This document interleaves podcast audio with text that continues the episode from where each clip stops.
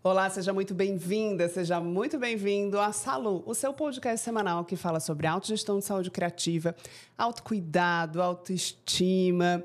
E nessa temporada, trazendo convidadas, mulheres especiais que trabalham com saúde e dedicam o seu servir a cuidar de outras pessoas e a auxiliar outras pessoas nos seus autocuidados. Hoje, tem uma querida amiga aqui que ela foi até a China para estudar. Imagina só. Terapeuta integrativa, mãe, amiga, filha. Rafaela Tavalipa. Seja muito bem-vinda, muito obrigada por estar aqui partilhando o seu saber e, e um pouco da sua história aí para inspirar tantas pessoas que podem nos ouvir aqui. Eu que agradeço. Nossa, é uma honra estar aqui, Gabi. Gratidão. Se apresente. ah, é? Vai começar assim? Uhum. Diga quem você é.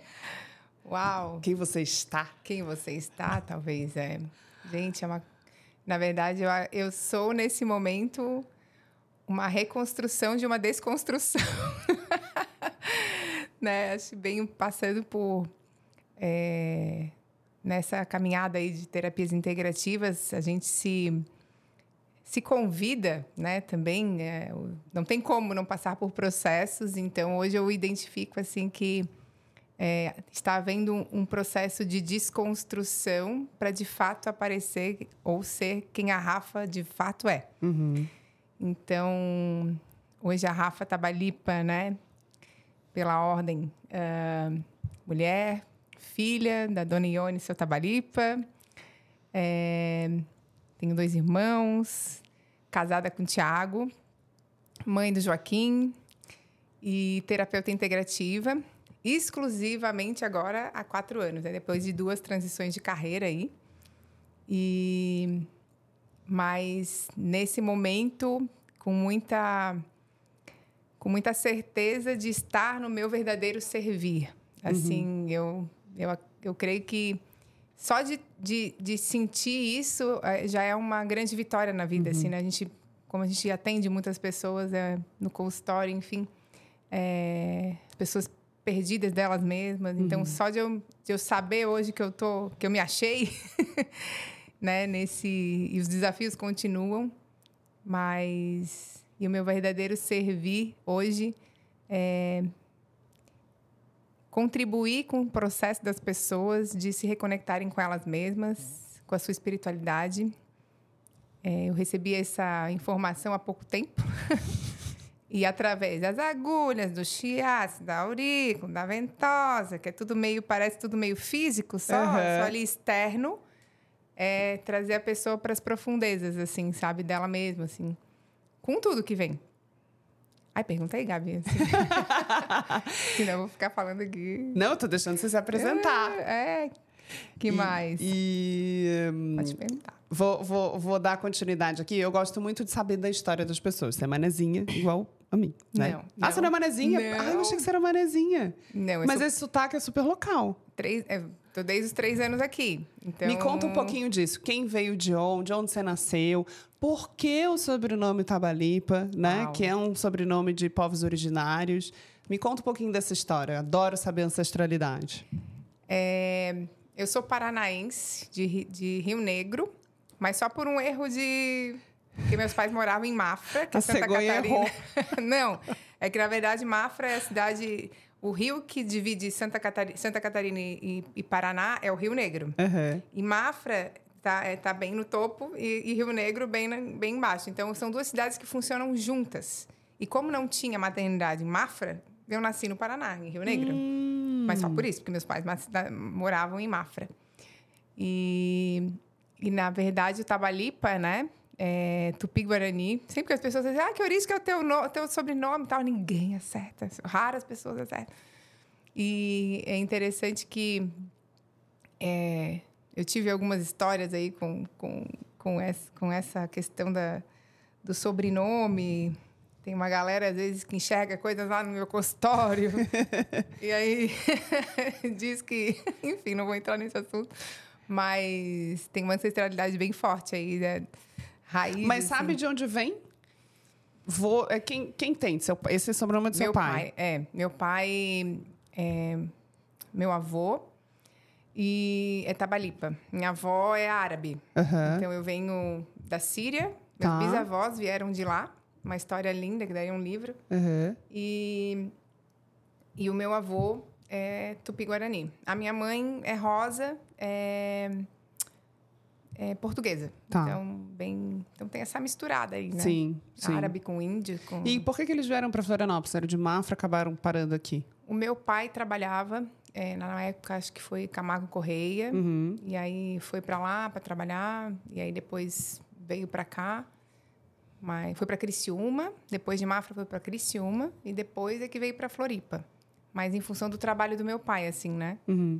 E a minha mãe sempre acabou acompanhando, assim. E, e aí, com os dois filhos, depois veio meu irmão um temporão, depois de 14 anos. Mas E aí acabaram a se estabelecendo aqui. Em Floripa. Uhum. Nos mudamos bastante, acho que umas 10, 12 mudanças em Florianópolis, continente ali, estreito. Mas sempre aqui. Me diz uma coisa. Quais os sonhos da menina Rafaela? Uau. O que, que ela sonhava ser quando crescer? É, eu Meninas, consigo te ouvir. é, eu vou pedir só uma, uma pausa. Tá. Ele perguntou, Gabi, tu consegue me ouvir? Acho que tu não tá ouvindo Não. ele. É. Eu consigo te ouvir. Tu conseguia me ouvir? Eu, Eu não. É, e aí eu duas vezes. é, ele assim, Gabi, tu consegue me ouvir? Aí eu te ouvia e tu, e tu não. Não. Conta do teu foco aqui. Ele deu uma saidinha. Deixa eu deixar certinho o trabalho. Mas até ali deu tudo certo. É só ali. ele Só a partir uma- dali. Tá. É, uma- Foi porque eu botei a mão na frente? Não, agora eu vou, vou deixar ele assim, agora não tem. Tá. Não tem aquele, deu- Vamos anotar a minutagem, Ariel, pra gente lembrar.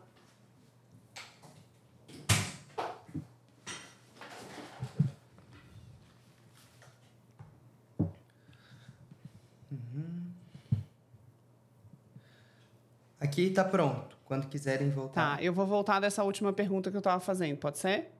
Tá ok. Tá bom.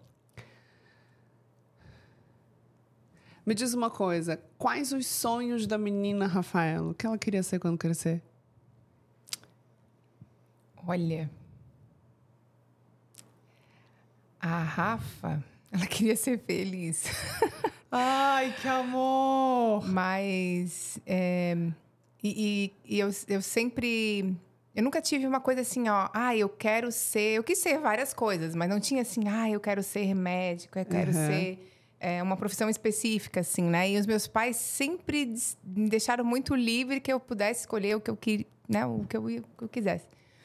Mas eu, eu sempre cresci assim, acho que eu tive espírito de lider- liderança desde menina. Então, eu me enxergava como líder, me enxergava em empresa, me enxergava é, com pessoas, né? Eu Sim. sou apaixonada por pessoas, então é, cheguei a pensar em direito, daí eu fui conversar com um, um marido de uma prima minha que era promotor, daí conversei, desisti. Aquela coisa. Tem que começar para ver para aquilo que tu não quer. E, e é muito interessante que é, eu, eu sempre que, em termos de vestibular, né? Quando a gente começa a crescer e tal, já maiorzinha, é, era administração. Mas não era uma coisa assim, ai, meu sonho é ser administradora, meu. Eu, eu, eu, assim, se eu disser que eu sabia, não, era isso que eu queria quando era.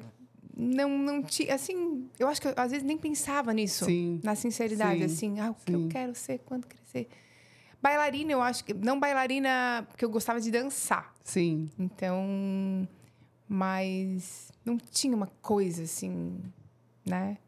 E eu, eu brinco que eu sempre a opção era administração, mas a, a educação física me escolheu, assim, foi um. Eu, eu, eu gosto dessa história do ser feliz porque a gente, quando é criança, é muito perguntada, né? É, principalmente a gente da nossa geração. Assim, eu acho que hoje em dia se pergunta, talvez se pergunte um pouco menos para as crianças, mas a Menos. gente era muito mais perguntada. E eu só respondi que eu queria ser feliz. E as pessoas me contra-respondiam dizendo, mas ser feliz não é profissão. E eu guardei isso no meu coração, assim. E eu te confesso que até hoje, ah, a felicidade, aí obviamente não no lugar poliânico, mas na sua amplitude, a felicidade é, um- é uma, é uma régua guia para as minhas decisões, para as minhas escolhas, para os meus momentos. Eu sempre pergunto, eu estou feliz? Eu estou bem? Se não, eu preciso fazer movimento. Né? E então eu, eu, eu catei isso da minha criança, e super inteligente, as nossas crianças são super inteligentes, né? E, e trazem muitos presentes para gente. E a gente às vezes esquece delas. Às vezes a gente está lá no quarto escuro escondida, a gente esquece dela e ela tem uma resposta. Eu cato isso da minha criança e guardo comigo, assim, é como se fosse um pingente, assim. Ela está sempre aqui dizendo: "Você está feliz? Está feliz? Está feliz?" É, eu gosto muito dessa, dessa, dessa história, assim. Encontrei outra pessoa que queria, uma outra criança que queria ser feliz É. antes de ter uma profissão. Uma das coisas que eu tinha, assim, é, é o que eu fizer, eu preciso gostar daquilo que eu, que eu tô fazendo. Uhum. Que daí a gente também já escutava algumas pessoas assim, ah, mas nem sempre você vai fazer alguma coisa que você Isso, gosta, é, é. mas você vai fazer bem, vai ganhar dinheiro e tal. Pra mim, Não isso encaixava. nunca não, não encaixava, Sim, não fazia muito sim. sentido. Eu pensava assim, cara, eu vou encontrar alguma coisa que eu goste muito de fazer, vou experimentar e aquilo vai me dar dinheiro porque vai ser Faz parte consequência. de trabalhar. Mas eu não nunca botei isso à frente, assim, né? E É, onde surgiu a educação física? Eu só ia fazer administração e eu cometi um grande erro no ano de vestibular, que foi parar tudo que eu fazia só para estudar, que era uma cultura da época. Sim, total. E eu, no segundo ano, um ano antes, eu fazia mini empresa, voleibol, grupo de jovens, dança de salão, inglês. E a Rafa era, ia super bem no colégio, super CDF, não sei o quê, e dava conta de tudo. Mas uma agenda, Sim, mas assim, aquilo era leve pra mim, não era uma coisa porque tudo eu gostava. sim. Aí o que acontece? Terceiro ano, para tudo estuda. Isso. Inclusive o grupo de jovens, que, eu, que era uma coisa que eu achava. pa- Parei tudo. E foi meu grande erro, por quê? Porque eu tirei todos os prazeres da minha vida. E aí eu não tinha balanço, eu não tinha o equilíbrio. Uhum. Eu só estudava. Aí eu comecei a ir mal, tirar nota Olha. baixa, autoestima lá embaixo, autoconfiança lá embaixo. E eu achava aquela confiança. E tinha uma, depo- depo- depositava uma, uma, uma expectativa muito grande em cima de mim, porque como eu era muito boa aluna, achavam que eu ia ser uma Sim. das primeiras. E aí aquilo tudo caiu por terra e eu falei, nossa, eu. eu- Aí assim, era o curso de administração e eu só vou fazer federal. Uhum. Eu não sei, mas eu acho que o Papai do Céu sabia o que estava fazendo, porque eu não tinha clareza de que a ESAG era administração. Eu não sei o que passou pela minha cabeça, juro pra ti, eu não consigo. Não consigo. E aí eu falei, não, eu vou fazer federal, porque na minha cabeça também é assim, ó, eu só poderia fazer uma pública, que em Floripa tinha Sim. essa cultura de que só É. as melhores eram as públicas. É. Então, assim, eu só vou fazer federal porque era 5, 6 por vaga. Uhum. E, e não passou pela minha cabeça fazer exag, me preparar para exag, eu não lembro. Porque, assim, não, não, não passou, eu acho que Porque era mais concorrido. Não, Não? não, eu não tinha noção, eu não sei te dizer, Gabi. Assim, eu queria administração, mas a exag não era uma Que opção. engraçado. Era Porque ela sempre foi a, estranho. a- a- primeira opção de quem ia fazer Eu administração. não sei, assim, era uma coisa que parece que assim, tiraram da minha, da minha frente, que não era para ser mesmo, Uhum. Sim. né? Aí o que acontece? Aí, como eu estava tão insegura, eu falei, só vou fazer federal. Daí meu pai chegou assim, minha filha, mas você não vai fazer nenhuma outra faculdade, nenhuma outra particular. na-" Não, não, não, porque não me permitia não passar Sim. na pública. E aí chegou ele assim um dia com a inscrição. Falou assim: minha filha, prorrogaram a inscrição da UDESC até tal dia. Aí aquilo lá ficou na minha mesa duas semanas. Eu disse, "Ai, só para meu pai parar de me encher o saco. Eu vou ver qual é o curso que tem aqui. Não, porque tipo assim, Zag não era nem opção, Aham. porque eu não tinha me preparado com as práticas administrativas para. Não. Fisioterapia era mais concorrido, 40 por 1. Eu falei, não, não, não esse aqui. Aí comecei a olhar lá o que, que eu gostava, o que, que eu me identificava. E no ano anterior, como eu fazia dança de salão, muita gente fazia educação física. Sim. Mas sabe, de tudo isso aqui, o que eu gosto, o que eu me identifico é educação física. Eu vou fazer educação física, só que eu não sabia que era o terceiro curso, que era 18 para 1. Ainda bem.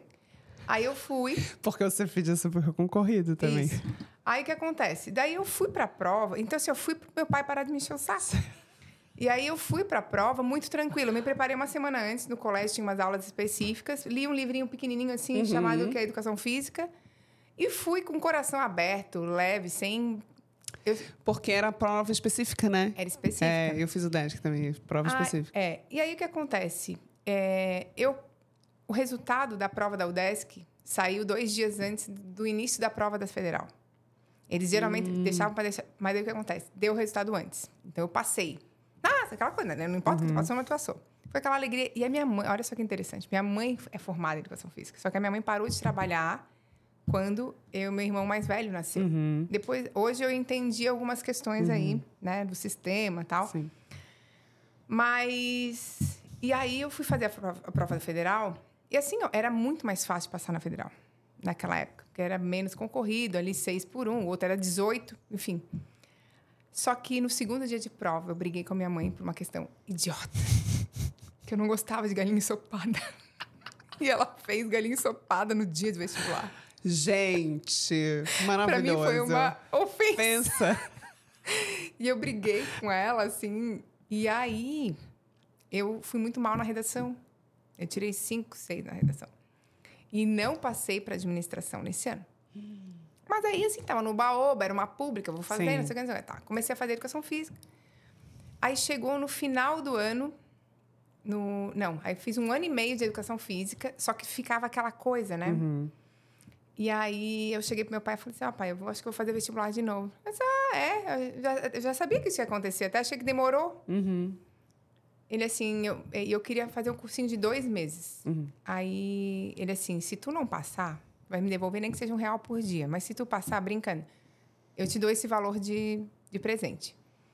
E assim, ó, eu, eu fazia faculdade de manhã, eu fazia seis aulas de cursinho à tarde no Energia. E à noite ainda tinha estágio na academia do Catarinense, que Sim, depois eu assumi Sim.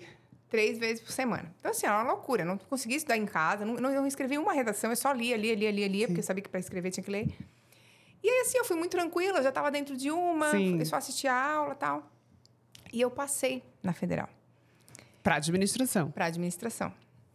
E agora? E aí, não, aí eu comecei a fazer as duas juntas, aí veio, fiz um ano inteiro as duas juntas, daí veio o último ano de formatura, da, da- tranquei a administração. E aí, depois que eu voltei, fi- finalizei a educação física, voltei para administração tal, só que tava fazendo, já estava trabalhando com a educação física, estava fazendo pós-graduação tal, estava enlouquecendo. E aí eu descobri que eu tinha feito administração muito mais para agradar os meus pais do que a Sim. mim. O que, que eu fiz? Larguei. A única culpa que eu senti é ter tirado a vaga de alguém, assim. Sim. Mas eu larguei sem peso nenhum.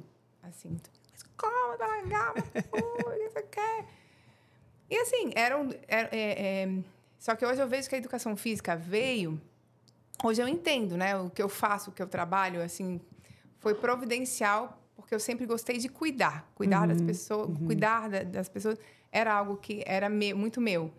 E a educação física me proporcionou isso, né? Me E proporcionou... você mergulhou, porque você teve academia, você criou, teve empresa, mergulhou na história mesmo, na profissão, né? Eu fiquei oito anos de personal, trabalhei oito anos como personal. E, e aí eu soube que a, que a educação física era uma das áreas da saúde que estavam autorizadas no Brasil a fazer pós-graduação em acupuntura. Eu não Olha, sabia que legal. disso, que eram oito áreas da saúde. E aí, quando eu soube aquilo, me interessou. E também eu pensei assim, cara, eu não me imagino personal com 70 anos na academia, mas a minha mestre Mikiko está com 70 atendendo acupuntura e shiatsu. E eu já tinha feito curso de shiatsu para complementar o personal. Uhum. Eu pensei assim, tá aí, ó, vou começar a trabalhar com os dois, daqui a pouco lá na frente, quando eu não tiver mais idade nem jeito para personal. Sim. E, e aí surgiu a oportunidade de abrir academia dentro do Catarinense, do, Catar- do Colégio Catarinense. E aí eu pensei, ah, vou unir os dois, vou montar meu consultório lá dentro Sim. e vou, vou Gerenciar. e- gerenciar a academia. Só que eu não tinha noção de onde é que eu estava me enfiando, né? Tinha largado a faculdade de tinha. administração e foi administrar Não tinha. É. E aí, assim, é tu- era tudo muito grande, né? Então, eram Aham. mil metros quadrados, eram 23 CLTs, eram 15 terceirizados, 30 personagens e mil, mil cem clientes. Para uma pessoa que não tinha experiência com, com gestão, enfim. Então, eu, eu reformei uma sala para ser meu consultório. Em sete anos, eu não consegui montar. Eu atendia numa sala da estética, porque era assim, ó, no máximo três pessoas por semana. Como é que eu ia montar um consultório, né? É. Mas aí depois eu entendi que não era para ser lá, né? Sim. E, mas eu já contei um pouquinho aí da história da- das transições de carreira aí, né? E aí veio vindo as integrativas, né? As práticas. Na verdade, eu estava com, com, com, com a academia. Fiz outra especialização em, em fitoterapia durante a, a- a gestão da academia, porque a minha alma era das terapias. Sim. E aí, para me sentir ainda que eu, que eu era. E aí, houve a questão do colégio pedir o espaço, e eu tinha que entregar o espaço. E assim, eu não podia entregar a academia inteira e vender. Eu tinha carteira de clientes e equipamentos. Sim. E aí, o que, que nós vamos fazer? Daí a gente decidiu em família que a gente não ia mais continuar. Uhum. Porque não tinha como levar mil metros quadrados. Onde é que eu ia alugar mil metros Sim. quadrados no centro de Floripa? Não, não tinha. Uhum. E aí, a gente decidiu é, que a gente ia vender, que a gente ia fazer alguma coisa. E aí, o que acontece? Eu, eu tive essa decisão. Só que para o negócio acontecer, eu tive que ir junto. Foi um processo de venda-fusão. Uhum. Depois de um ano e meio de, de negociação e tal. E quando é, eu fui, é, eu sinalizei isso. Olha, meu, meu desejo é, de, é voltar a trabalhar mais fortemente com isso aqui. Só que eu tive que ir junto no, no processo Sim. e tal. Quando eu entendi que, que ali não ia fluir, eu comecei a botar energia nas terapias integrativas e fluiu. Então, assim, fluiu de um jeito. Foi.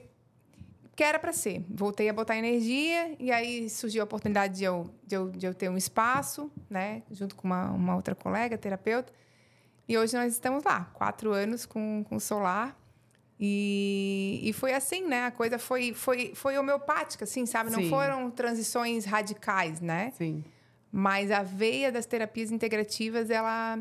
Né, eu comecei com shiatsu para complementar o personal, que eu gostava da massagem, mas também já era uma questão de complementar é, uma, uma forma estratégica de, de complementar a renda, porque dezembro, janeiro, fevereiro caía muito movimento e era uma Sim, forma que as pessoas sim. me pagavam e eu fazia shiatsu neles o ano inteiro, Sim. então já era. Mas o shiatsu foi a primeira, aí depois foi a acupuntura, e daí junto com a acupuntura veio tudo o resto, né? Veio aurículo, ventosa, enfim, sim. aí teve a história da viagem E tem, e tem esse momento viagem para a China, né? Que eu fiquei super curiosa assim para te perguntar. Outra cultura, outra medicina, outro tempo de civilização.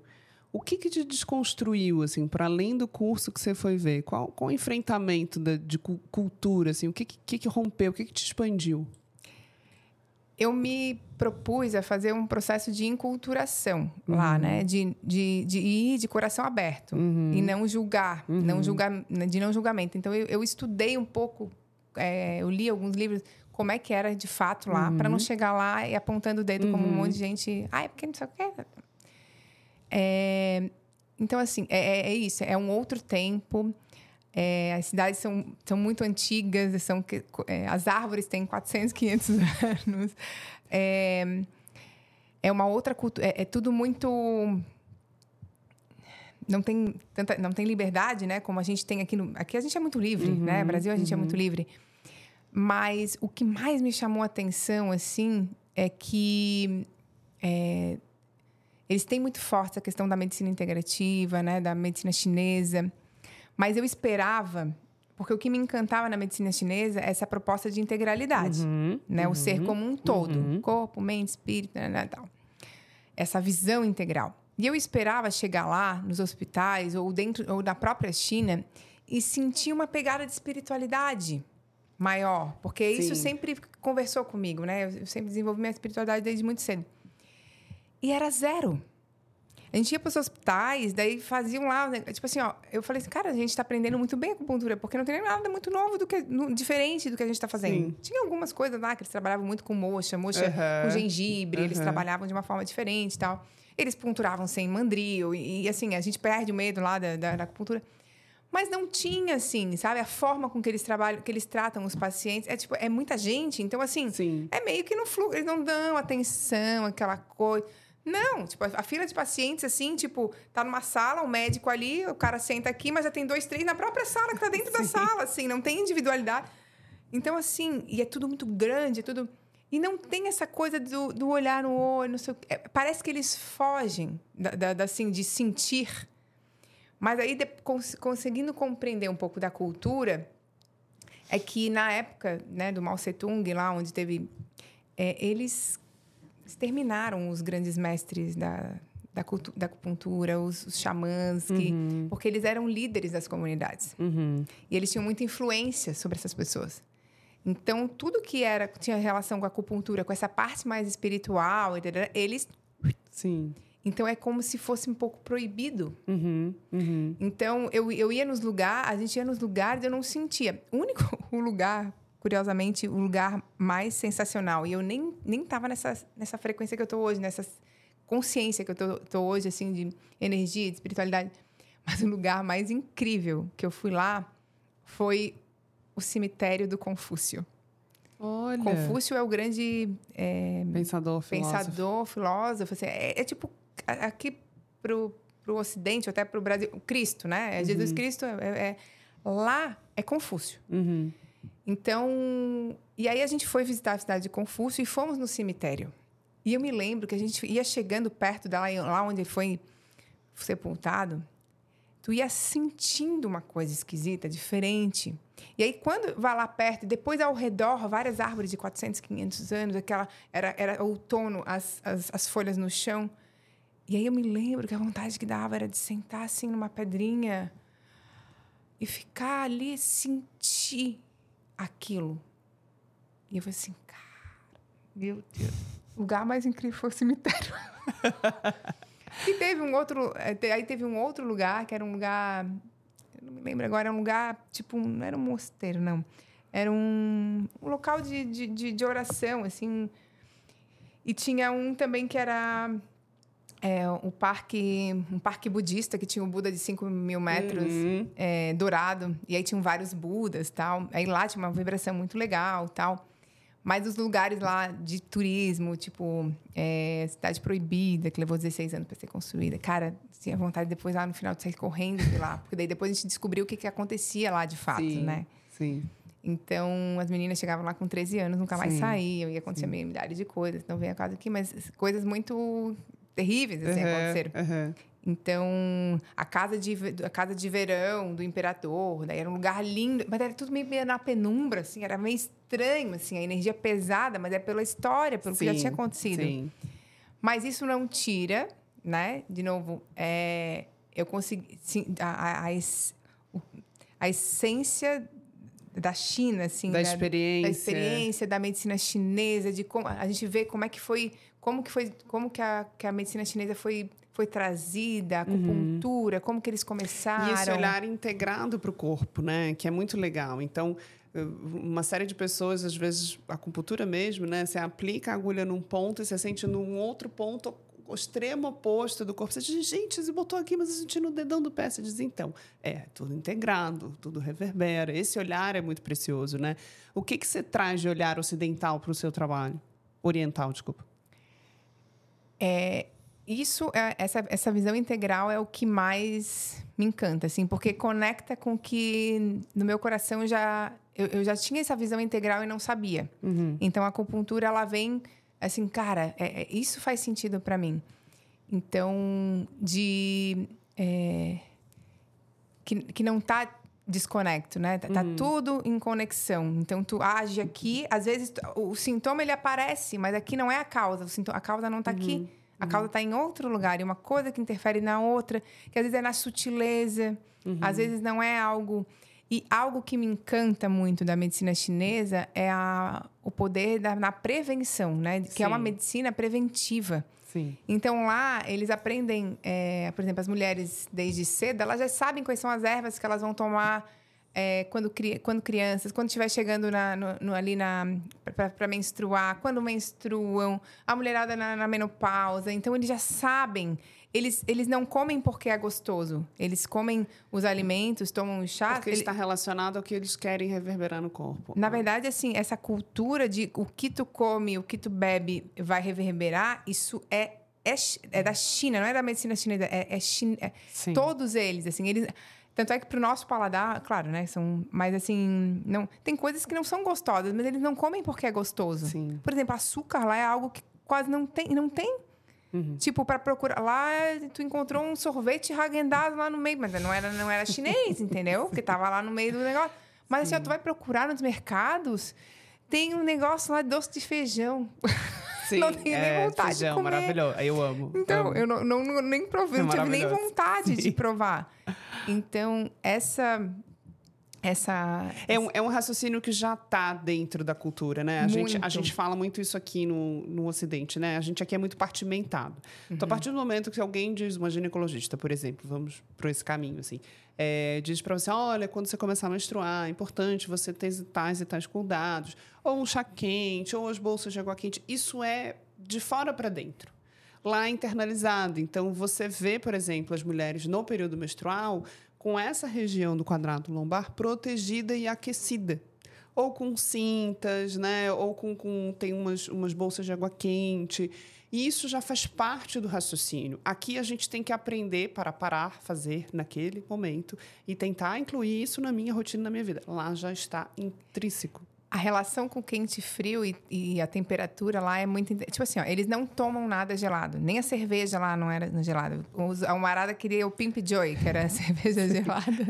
Não encontrava. Então, assim, o, o, o- porque o frio ele faz mal ingerir frio. Comida é, é, fria, comida Sorvete. crua, sorvete, bebida gelada. Eles não fazem isso. Lá no hospital, todo, todo mundo tem a sua garrafinha com um monte de coisa boiando, que é gengibre. Uma erva com gengibre. Então, assim, eles estão sempre aquecendo o corpo. Então, por exemplo, aqui eu, eu, eu já, todo, minhas clientes já sabem, assim, tipo, elas não andam de pé descalço no frio, assim. Eu, eu- lá tem o chinelinho, a gente higieniza e tal. Mas essa cultura, tipo, o tornozelo de fora, esse tempo úmido, assim, ó, tá- ele tá meio quente, meio... Mas assim, ó, elas lá já se... Elas nunca saem com, com algo desprotegido, sem um lenço no pescoço, sem calça com... é, é, é, tapa lá o tornozelo, né? E aqui não, né? Aqui é sapatilha. Às vezes É. tá mó frio a mulher de E o sapatilha, tornozelo tá de tornozelo fora, de fora, né? sem, sem nada coisa aqui. no pescoço, sem. Quer ver a galera quando vai na balada, né? Fora o olho assim, é top, desesperada. fora a barriguinha de fora. Não, barriga. Ou então o motoqueiro, quando tá com a, de camiseta e tá, a camiseta tá, tá Sim, voando, solta. assim, a lombar ali, ó, naquele ventão. Gente, dá vontade de abrir o vidro assim, amigo! Tapa sua lombar! Tapa tua lombar, querido! Se você, botoqueiro, que nos ouve, se alguém passar gritando num carro azul, dizendo tapa sua lombar, você já sabe quem é. É, É um frio perverso.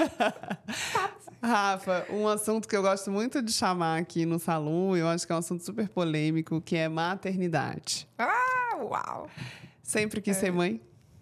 Sempre, sempre. E eu tô no segundo casamento, né? E, e é interessante que, que falam assim, ah, vem o desejo de ser mãe, né? É, de fato, isso veio. Na- no, no- no primeiro relacionamento, nu- nunca teve esse desejo. Assim, era uma coisa que não... que eu chegava até a achar assim, será que eu não quero ser? Mas depois, né? Chegou a pensar nisso? No primeiro relacionamento, sim. Sim. Mas eu, eu senti que ali não... Não, Não era ali. Não era ali, é. Sim.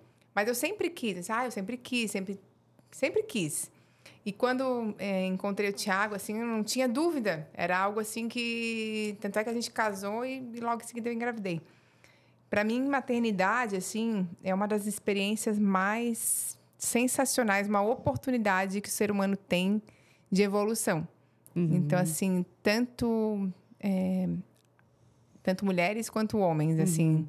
É, existem várias experiências de- de a gente evoluir, né? A gente está aí para mais a maternidade em si devolve a gente para a gente, a gente enfrenta as sombras que a gente não enxerga, a gente enxer- enxerga a verdade como ela é, a gente a gente reconhece, e enxerga a potencialidade que a gente tem, assim, que a gente nem sabe que tem, né? Então, no play da maternidade ali, que não tem como fugir daquele negócio, é, a gente experimenta as coisas mais incríveis, assim, as, as é, e, e, assim, tá muito mais para aprender do que para ensinar, né? O que que te Então- rompeu quando você nasceu mãe? O que que rompeu? O que que te rompeu? O que que me rompeu? Rompeu é, que eu vivia muitas mentiras. Me rompeu para viver a Rafa real e não a ideal Uhum. que eu me obrig... que eu achava que eu tinha que ser. Assim, uau, tô toda arrepiada. É.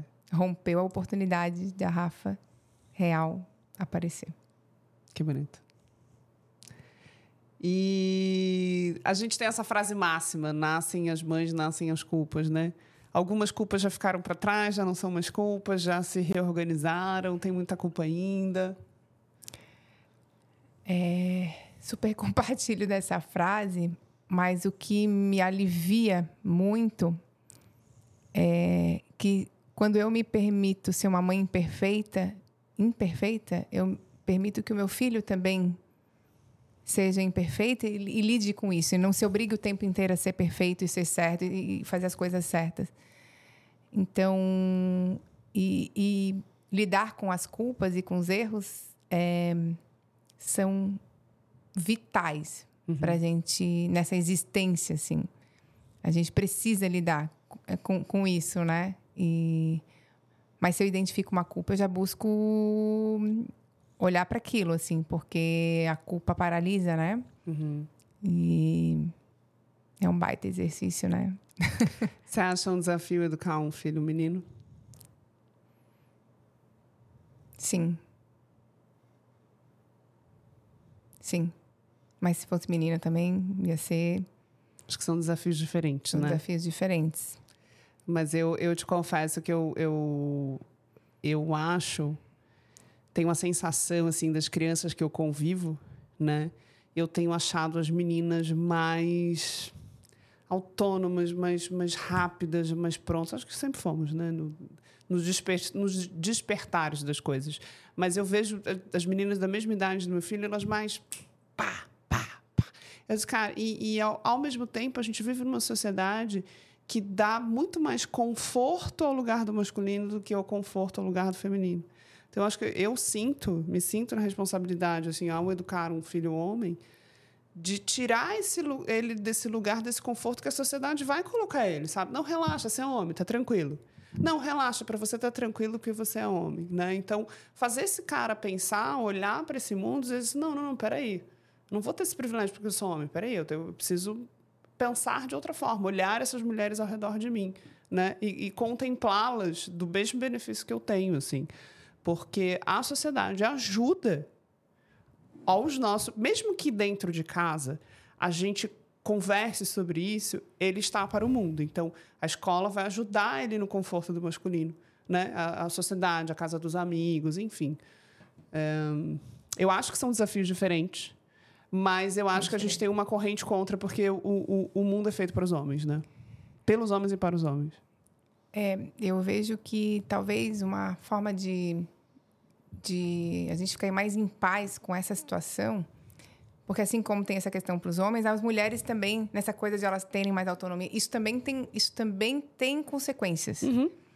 Então, eu acredito que talvez um caminho um pouco mais leve possa ser cada um é, cada um encontrar o seu lugar e assim o seu lugar quando eu falo seu lugar é a sua relação saudável com o seu feminino com o seu masculino uhum. porque o homem ele vai ficar mais leve com ele mesmo quando ele tiver um feminino saudável uma relação com o feminino uma relação com a sua mãe que é a primeira relação uhum. saudável né e isso é via de mão dupla e e essa relação com o masculino, né, com o pai, com também saudável, né, é, e, e, e, também assim conviver com homens, uhum. né, que tem uma força masculina for, tem, tem forte, né, o masculino saudável, sim, né, porque hoje a gente está aí, eu até acabei de, de sair esse final de semana eu estive em São Paulo num,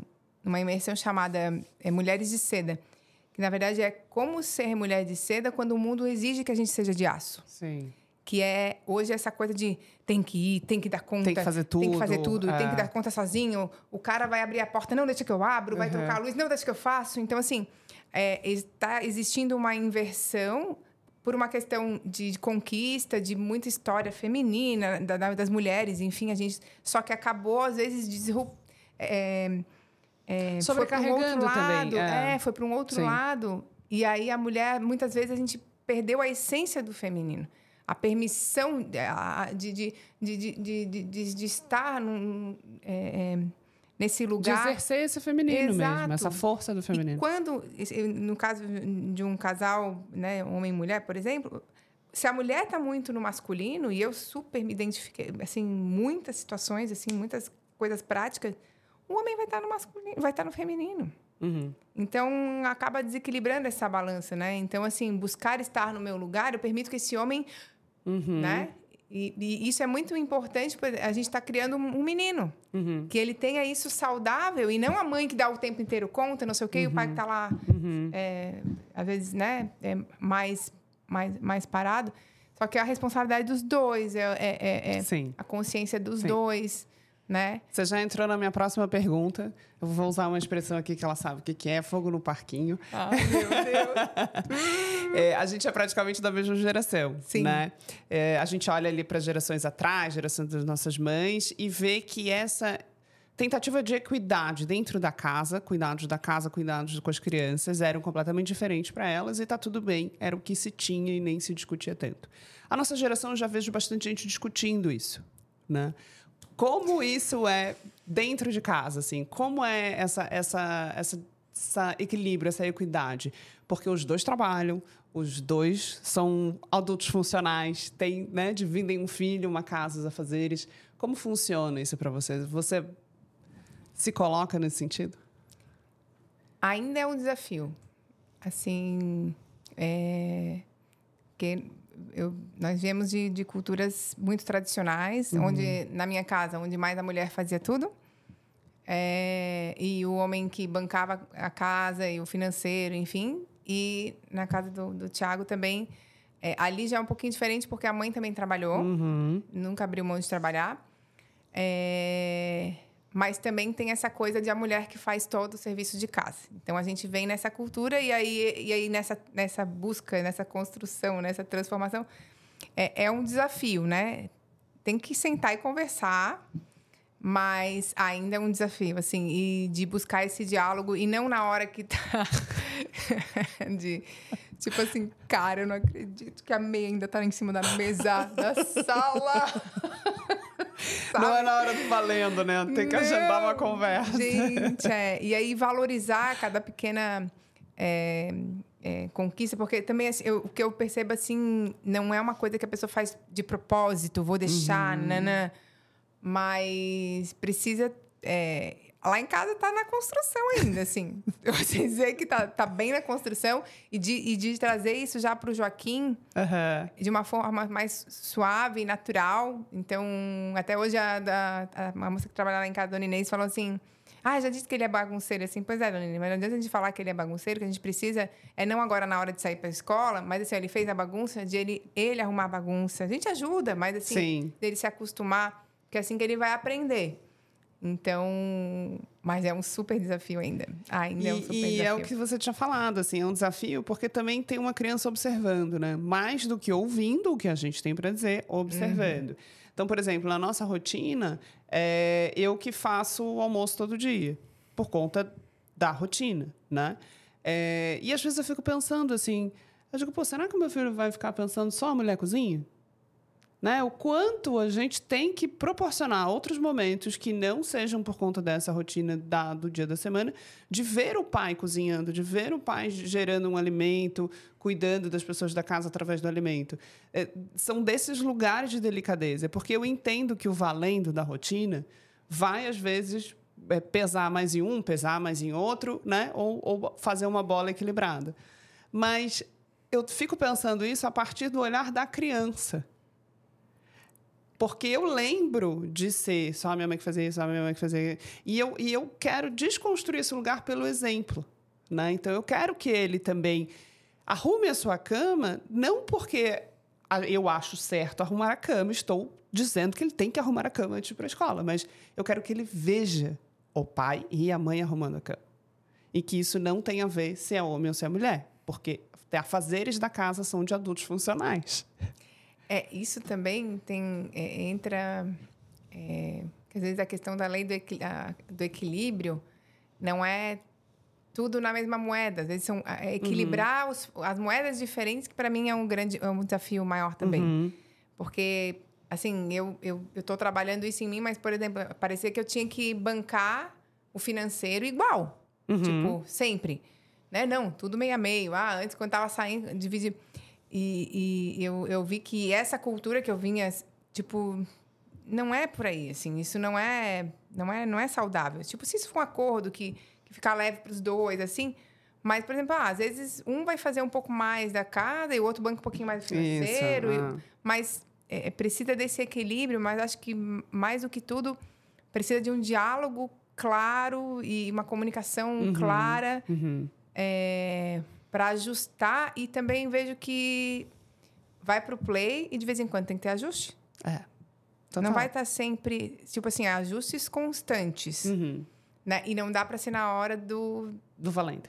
é, É. do valendo, porque daí a, a chance às vezes de, de, de se perder, de, enfim, é muito Saírem outras palavras.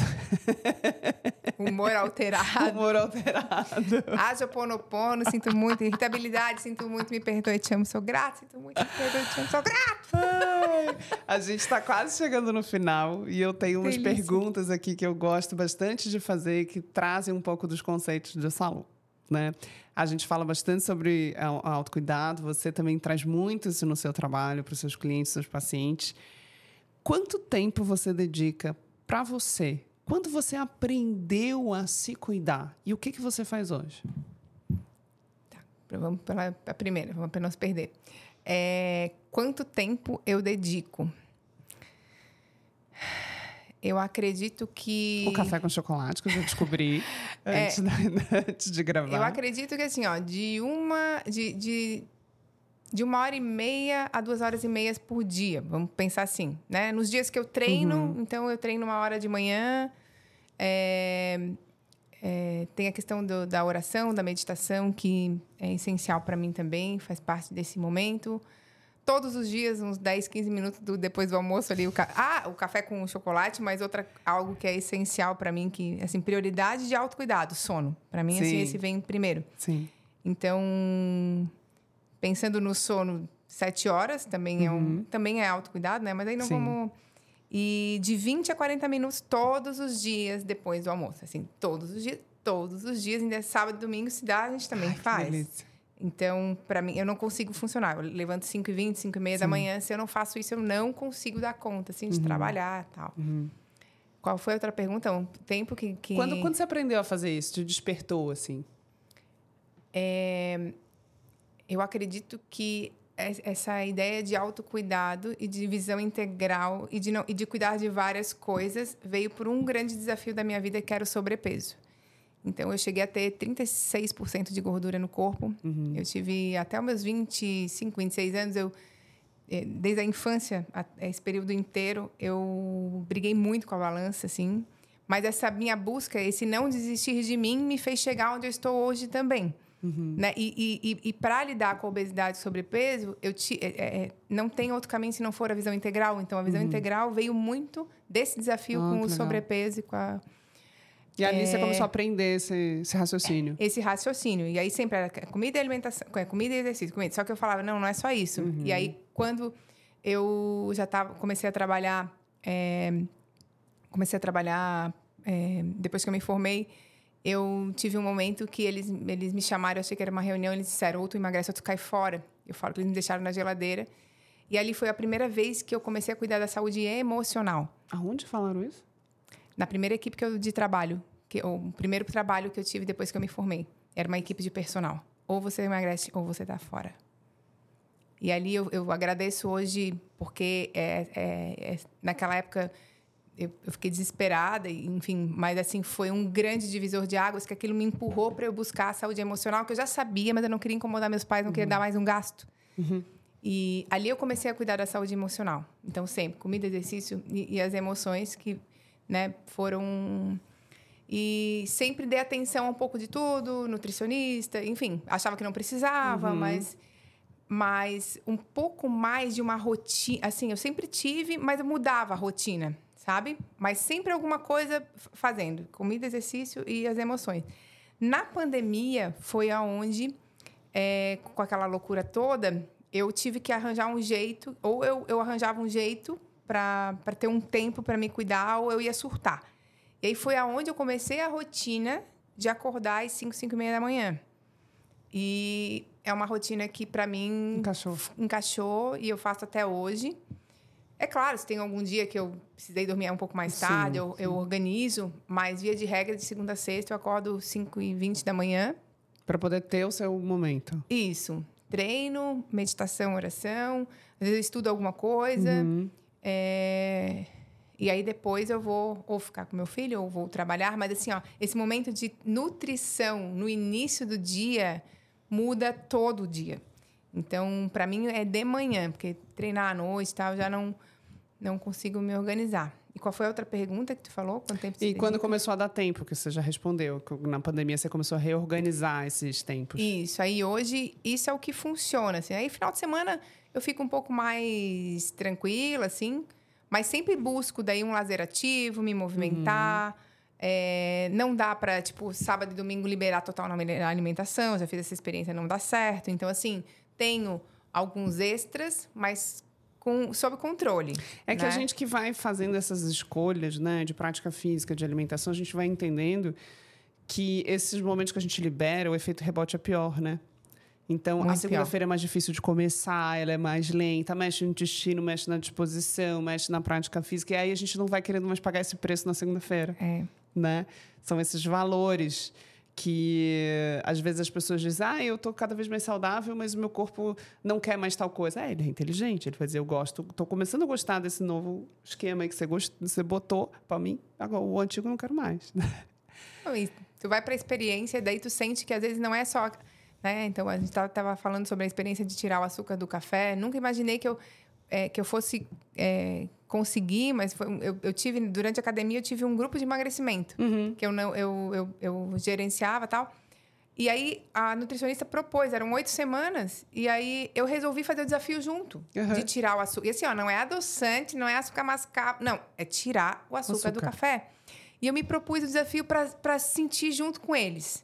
Foi a melhor escolha que eu já fiz na minha vida, porque mudou o meu paladar para o açúcar, porque eu sou muito formiga. Isso me ajudou muito.